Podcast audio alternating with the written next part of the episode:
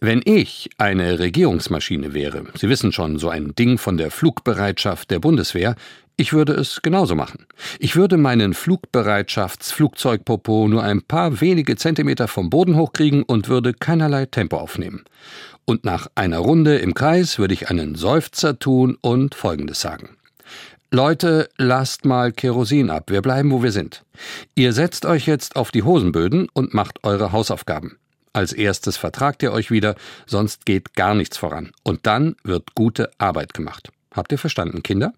Es gibt heute keine schicken Gangway-Fotos in ausgewählter Klamotte. Die Gangway fällt aus. Ich streike. Und kommt bloß nicht auf die Idee, auf Linienflüge auszuweichen.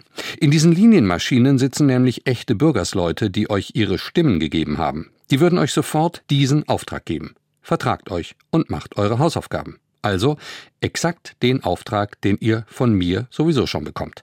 Weil es sich nämlich so verhält. Wenn die Regierungsmaschinerie als Ganze nicht funktioniert, dann hebt dieses Land nicht wieder ab. Ihr lest doch die Zeitung, oder? Da ist von Deutschlands Abstieg bis zum Zerfall des gesellschaftlichen Zusammenhalts alles im Angebot. Und zwar in dem Teil der Presse, der euch eher wohl will. Ich als Regierungsmaschine, die ihren Popo nicht hochkriegt, bin nur das Symbol dafür, für die, die es gerne einfach haben. Das würde ich in etwa sagen, wenn ich ein Regierungsflugzeug wäre. Nun ist das aber natürlich der purzelblödeste Populismus. Die Außenministerin muss fliegen. Sie ist schließlich dazu da, Deutschland nach außen zu repräsentieren. Und sage bitte niemand, es passe doch so schön, dass ausgerechnet eine grüne Ministerin am Fliegen gehindert wird. Auch Icarus konnte fliegen und brauchte kein Kerosin dafür. Na gut, das perfekte Role Model ist er nicht, aber von Absturz redet ja auch keiner. Wir stecken am Boden fest.